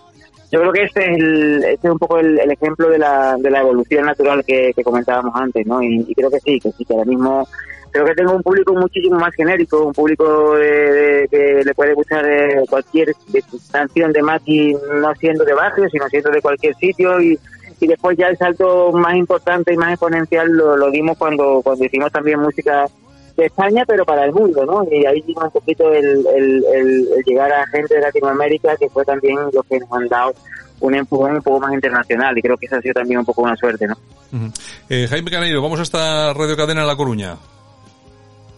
Bueno, Maki, un placer como siempre saludarte, muy buenos días. Eh, comentabas de intentar adaptarte a los, a los nuevos tiempos, ¿no? Y mi pregunta es muy clara y muy sencilla. La música para muchas familias y para mucha gente eh, es muy importante, sobre todo que ayuda a superar ciertas cosas, ¿no? Ahora mismo vivimos en una época muy complicada, una época pandémica, en la que precisamente, por desgracia, falta la música, ¿no? La, música en vivo, que tanto ayuda a muchas familias. ¿Cómo, ¿Cómo lleváis esto los artistas? Pues la verdad que esa pregunta me, hace ilusión que me la hagas, amigo, porque bueno, estamos ahora mismo viviendo un proceso un poco extraño. Yo soy un artista que llevo 15 años, eh, hace poco tiempo cumplíamos 700 conciertos en carretera y este verano un poco atípico pues eh, me, ha, me ha llevado a, a en casa, a, componer, a producir canciones para el futuro, pero tenía un vacío muy grande, un vacío enorme en, en, el corazón porque la verdad que eh, mi estatus, mi estatus quo es estar siempre pegado a la gente, ¿no? En cada ciudad, en cada pueblo, llevando nuestra música. Y después de tantos conciertos, tantos años, la verdad que lo hemos notado muchísimo. Yo personalmente hablo mi nombre, pero sé que muchos artistas estaban pasando por eso. Incluso los que han estado haciendo algún concierto eh, puntual, porque era muy difícil que se, que se hicieran, pues han estado viviendo un poco uh, cierta depresión por, no poder mirar las caras a la gente con las mascarillas, eh, no poder sentir a la gente de pie, con las manos arriba Y yo creo que ha sido un poquito esa, ¿no? Esa tristeza la que ha inundado a, a un artista como yo o a cualquiera de los que estamos acostumbrados a, a llevar alegría, ¿no? Y a recibir alegría en cualquier punto del planeta con nuestra música, ¿no? Bueno, eh, vámonos hasta, si te parece, Maki, hasta Radio Cadena en Bilbao, que está Yolanda Couceiro Morín ahí, que seguro que te pregunta alguna cosita. Hola, buenos días, Maki. Un saludo desde Bilbao. Bueno, como, como tú bien has dicho, llevas 15 años en esto de la música. ¿Qué recuerdos tienes de aquel momento cuando tienes tu primer disco y cómo ves la evolución de la música en estos últimos años? Bueno, en la primera pregunta, Yolanda, eh, creo que, es fácil, ¿no? Eh, la, la, verdad que, bueno, que los recuerdos del primer disco son inigualables, ¿no? Puede que haya después momentos más importantes, momentos que, que los cuales piensas que ya uno se ha consolidado o se ha, o se convertido en un artista más importante, pero creo que los primeros momentos, esos momentos más pequeñitos, son los que nos hacen después ser lo que somos en el futuro. Y hay momentos maravillosos, ¿no? Mi primera firma de disco, de concierto como Maki, esas primeras letras que pasaron de ser poesías a ser canciones, primer día en estudio de grabación eh, muy humilde en un barrio pequeño de Sevilla, con mis compañeros de Pino Montano. Mm, son cosas muy pequeñas que, que, que, para mí son muy grandes, ¿no?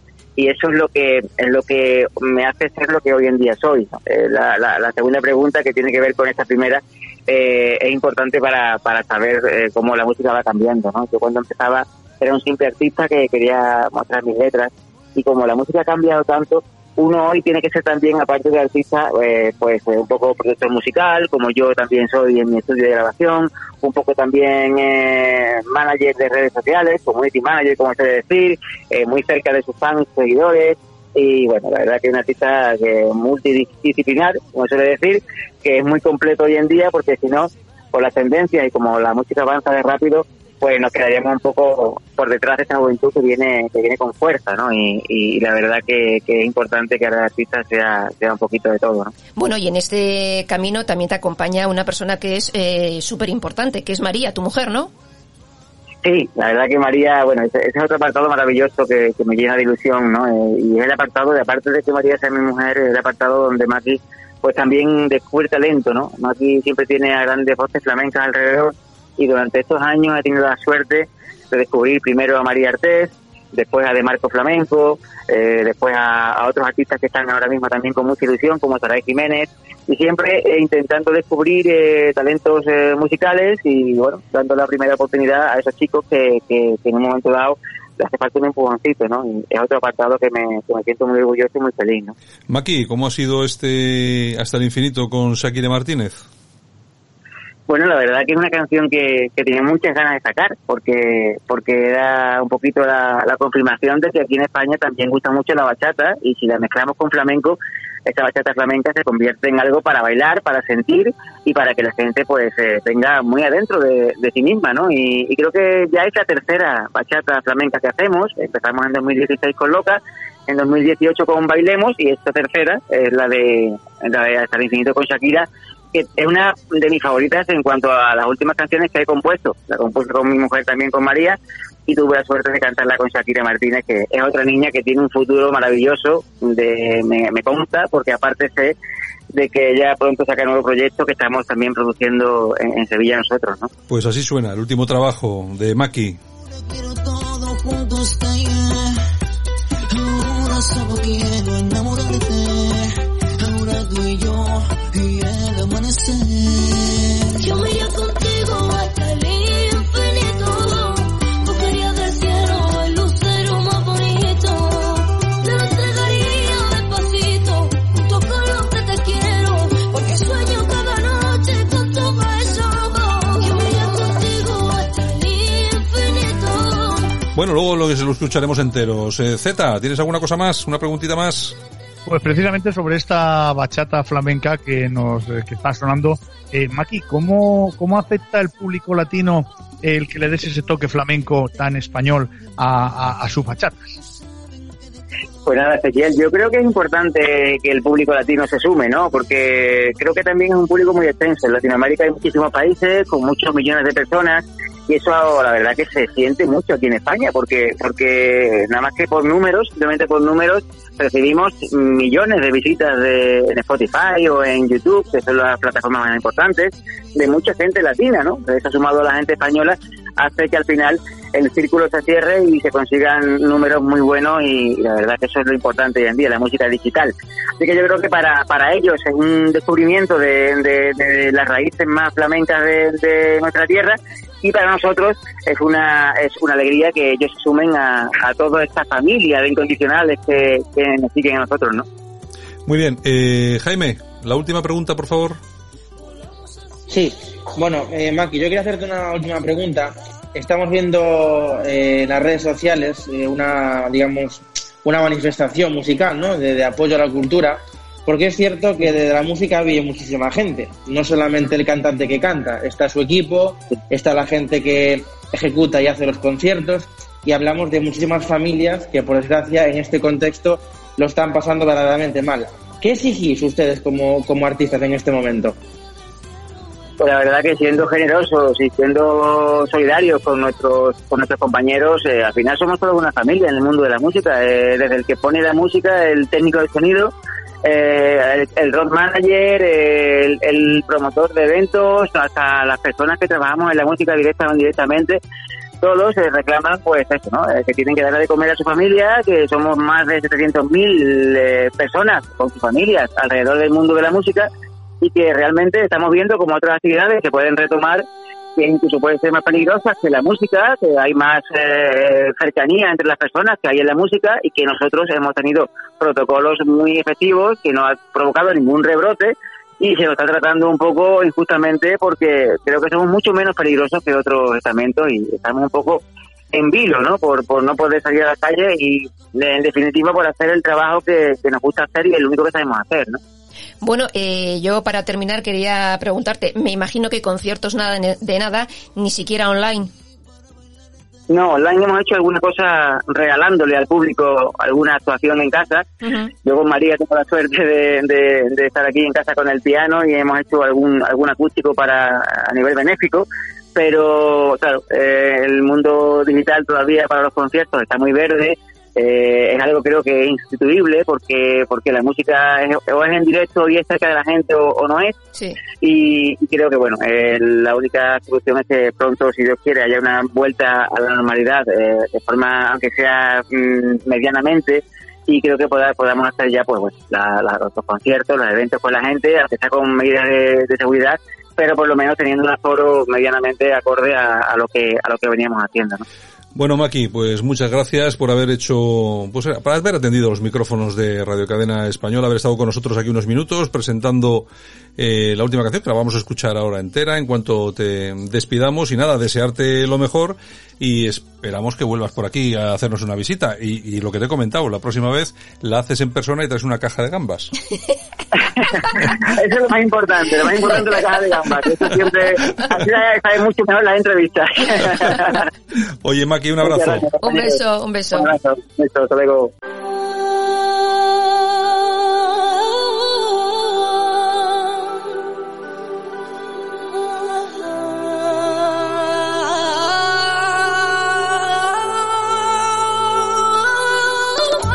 Después de noches y noches en vela, después de aquellos bailes sin acabar, después de tantas risas y novelas, después de ser amigos, yo quiero más. Ahora estoy aquí para bailarte, ahora quiero todo juntos caer, ahora solo quiero enamorarte, ahora tú y yo y el amanecer. Yo me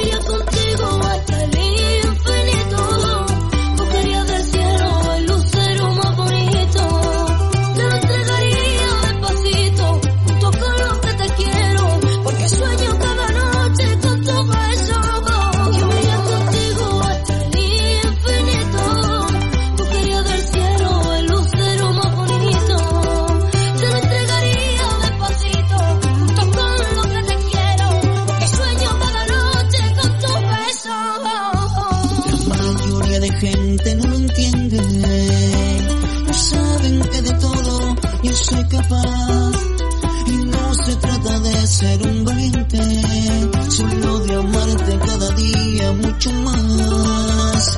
Y la campanilla un día me dijo que para mis viajes me iba a entregar la sonrisa de la cara más bonita que yo he visto y que juntos llegaremos a nunca jamás.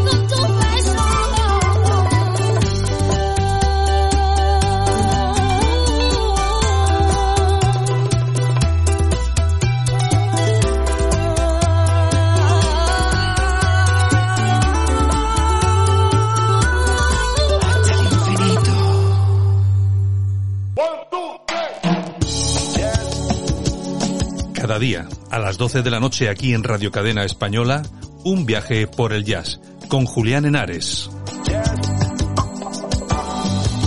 Y los sábados, de 10 a 12 de la noche, Jazz en el aire, lo mejor del jazz, con Julián Henares.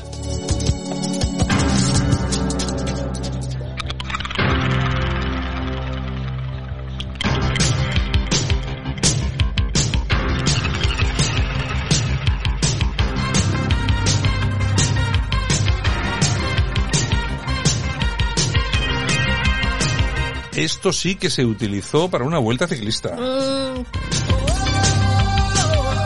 Lo que no sé es de qué año. yo tampoco, ahí no sé. No, lo sé, pero esto, esto eh, se titula Pánico en el Edén y es, bueno, de una canción de un pedazo de icono de la música en España. Tino Casal.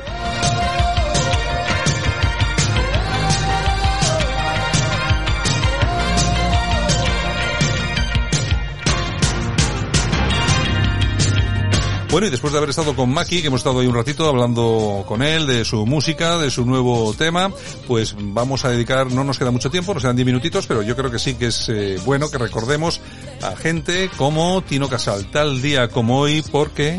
Pues mira, 22 de septiembre del año 1991 fallece en un accidente de tráfico a los 41 años. A los 41 añitos desapareció, bueno, además en pleno... En pleno apogeo, Yo- yo- músico, compositor, cantante, eh, escultor, pintor, en fin, de todo.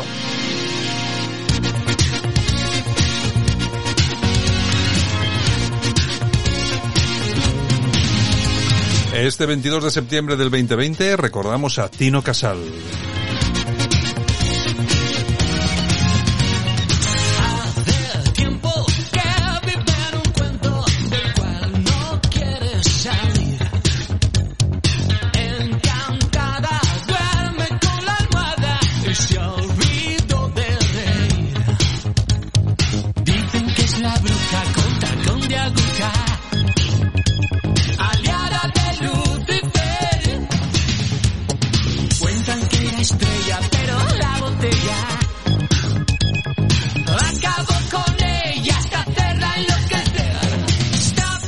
Tino Casal en los 60 tenía un grupo se llamaba Los Archiduques, eh, lo dejó para irse a Londres, donde conoció a Bowie. En el 77 regresa a España, en 1980 produce trabajos para Goma de Mascar y el grupo Bus. Y en el año 1981 publica su primer disco en solitario, Neo Casal, donde se incluye, incluyen temas como este champú de huevo.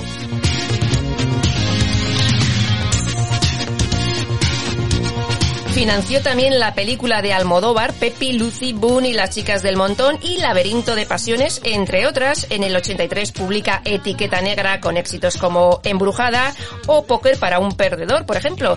En el 87, Eloís.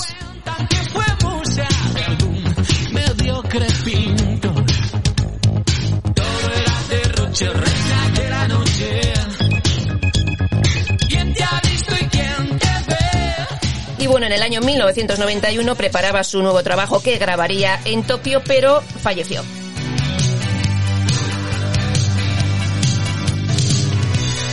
Hoy recordamos a Tino Casal, aquí en Buenos Días España.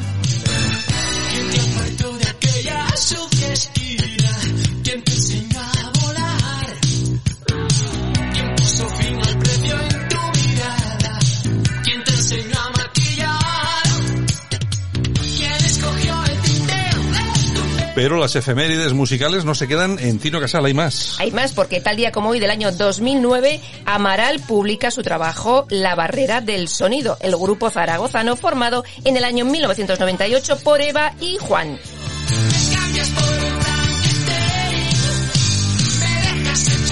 Y también, también, tal día como hoy del año 2011, el grupo REM anuncia su separación, aunque, bueno, dicen que como no pueden ofrecer nada más, pues que lo dejan ahí después de Que se- 80 millones de discos vendidos.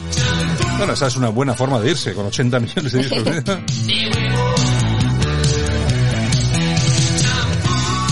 Y bueno, también tal día como hoy fallece en el año 2010 uno de los grandes cantantes de los eh, años 50-60, Eddie Fisher.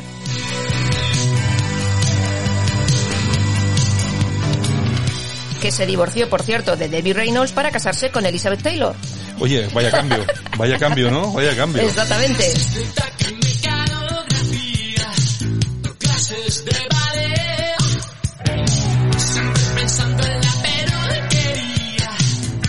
Y bueno, tal día como hoy también del año 1958 nace en Pisa Andrea Bocelli. Cumpliría 62 años.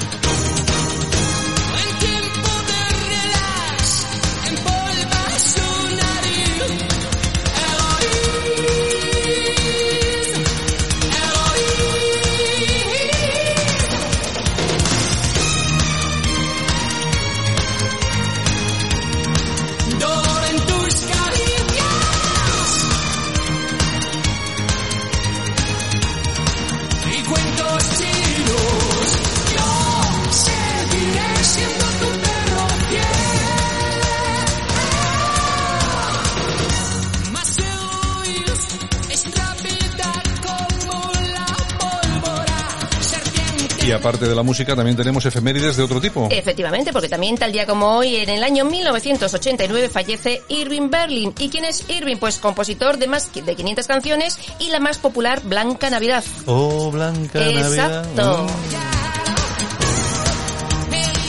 También tal día como hoy, 1994, se estrena en Estados Unidos la serie más exitosa de todos los tiempos, Friends. Friends.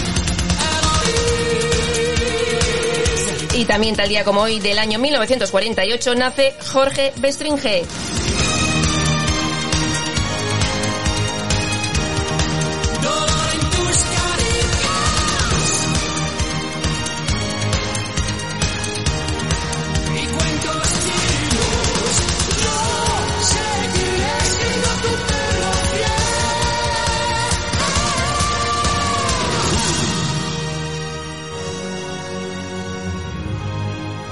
Bueno, y aunque de forma muy rápida hemos recordado algunos de los éxitos de Tino Casal, inolvidables Inolvidable, todos. me encantaba Tino Casal. Nos vamos a, a la lista, a la lista. Está aquí Javier ahí. Está Javier ahí. ¿Quién era número uno el día 22 de septiembre del año 1984? Pues hombre, es un grupo que tiene título de película. Exactamente, de Rolf Flynn, ¿no? Sí. Objetivo Birmania. En la hamaca, pues trabajar.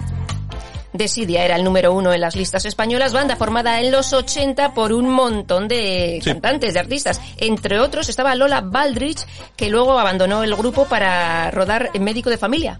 Junto a Viña del Mar. Viajamos en tu yate. Bueno, también sus primeras apariciones eh, fueron en el programa Tocata, que lo presa- Tocata. presentaba José Antonio Avellán. José Antonio Avellán.